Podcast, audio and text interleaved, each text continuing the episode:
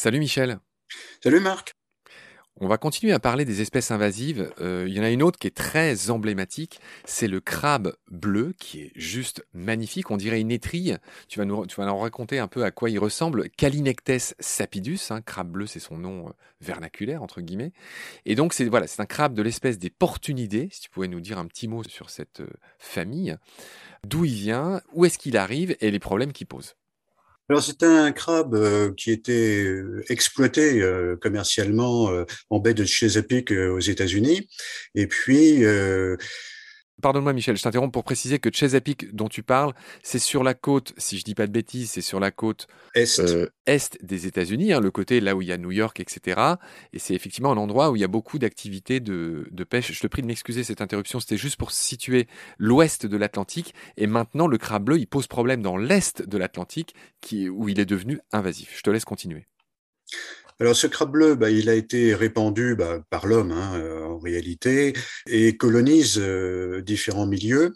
Euh, c'est un crabe qui a la possibilité de nager. Hein. Habituellement, les crabes euh, sont euh, vraiment au sol, se déplacent latéralement, hein, ce qui est très surprenant d'ailleurs, mais c'est leur mode de locomotion.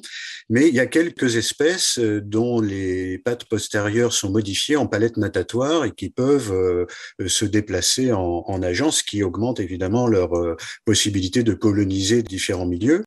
Je pense aux étris, Michel. Les étris sont capables de nager aussi. C'est tout à fait l'équivalent. Ce crabe bleu est, plus grand que l'étri. Il y a notamment euh, des expansions euh, latérales, euh, on dirait des espèces de cornes hein, sur les côtés.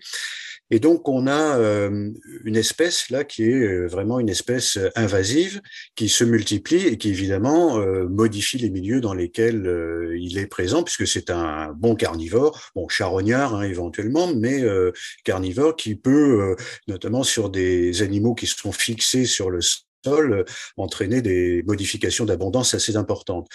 Alors, en baie de Chesapeake, donc euh, au sud de Baltimore, aux États-Unis, c'est un animal qui est, qui est, consommé et qui est consommé de manière assez surprenante au moment de la mue.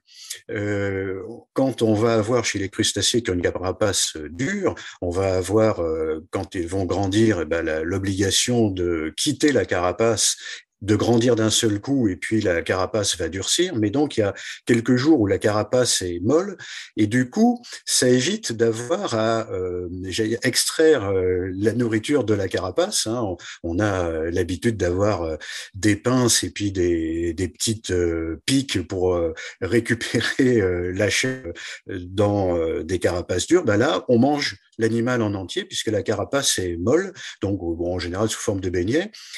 Alors, ça a entraîné une chose, c'est que euh, on a développé le, la mue à la commande. Donc, euh, l'homme euh, a ses crabes sous la main et puis va répandre dans l'eau des substances chimiques qui font que ça va déclencher la mue.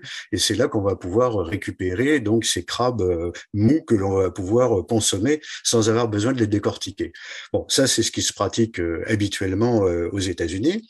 Alors maintenant en Europe et je pense notamment aux, étangs euh, méditerranéens euh, français, où euh, il y a une prolifération qui, pose des problèmes d'environnement, eh bien, il y a la suggestion, effectivement, maintenant, que l'homme pêche sélectivement ces crabes à des fins alimentaires. Alors, il y a un certain nombre de gens qui se sont lancés là-dedans maintenant. la chair est, paraît-il, excellente. Hein. D'ailleurs, le mot sapidus convient bien. Et donc, on peut espérer qu'il y ait une forme de régulation qui se fasse par le fait que l'homme euh, se mette à prélever sélectivement cet animal. Ça paraît très intelligent, effectivement, que l'homme qui est à l'origine de l'introduction de ces espèces invasives, bah, au lieu juste de la constater, euh, tu l'as très bien dit, puisse euh, contribuer à, la régulation bah, en l'exploitant. C'est un peu du gagnant-gagnant. Alors, je lis que le crabe bleu, il a été observé en 62 dans l'étang de Berre. ça a commencé il y a assez longtemps en Méditerranée. Il est signalé en 49 sur la lagune de Venise, en 2014 pour la toute première fois en Corse. Euh, on les a observés en 2017 sur les côtes de l'Aude et des Pyrénées-Orientales en France et dans le delta de l'Èbre en Espagne où l'espèce est considérée comme envahissante. Voilà, je lis aussi pour contenter tous les, passionnés de, crabes qui nous écoutent euh, qu'on différencie le mâle de la femelle. Alors ils sont bleus tous les deux, mais les doigts des pinces sont bleus chez le mâle et rouges chez la femelle, cher Michel. Et je lis aussi que, bah, tu l'as dit, hein, il est euh, traditionnellement consommé, euh, y compris en Afrique, en Côte d'Ivoire, au Gabon, au Cameroun, même assez largement. Moi, je me souviens, j'en ai beaucoup mangé en Égypte à l'époque où j'habitais euh, en Égypte, où je bossais comme prof de plongée. Et ouais, c'est précisé ce que tu as dit, c'est qu'il est parfois consommé quand il est en mue, tu l'as bien expliqué. Est-ce que tu veux ajouter quelque chose sur notre ami le crabe bleu, Michel? Ben, là, tu as parlé du dimorphisme sexuel euh, au niveau de la coloration des pinces.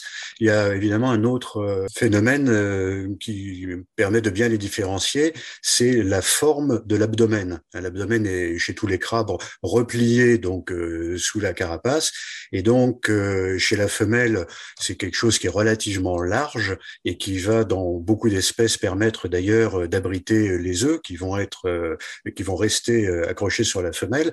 Pour le homard par exemple, bon, qui est pas un crabe, mais qui est un crustacé, euh, on parle de femelles grainées, hein, quand euh, justement ces œufs sont accrochés euh, sur les pléopodes de, la femelle. Bon, ben là, chez les crabes, l'abdomen est replié, et donc l'abdomen des femelles est, assez large.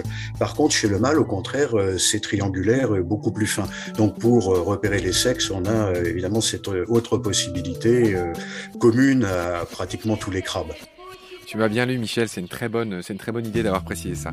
Je te remercie beaucoup pour tes lumières sur euh, le crabe bleu. Je te retrouve très vite pour la suite. Prends soin de toi. Salut. Salut, Marc.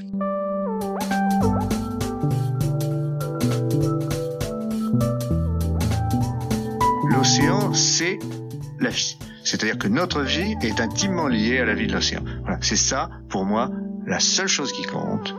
Tout le reste est secondaire, tirer du pétrole, des trucs. Pourquoi faire? Pour augmenter de 5% la production. Rigolade